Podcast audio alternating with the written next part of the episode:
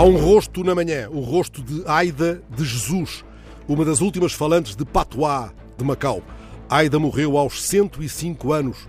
Com a sua morte, escreve esta manhã Helena de Cedeiro no Diário de Notícias, desaparece uma das últimas falantes deste crioulo macaense, mistura de tantas sonoridades. Restam 50 falantes desta também chamada língua doce de Macau.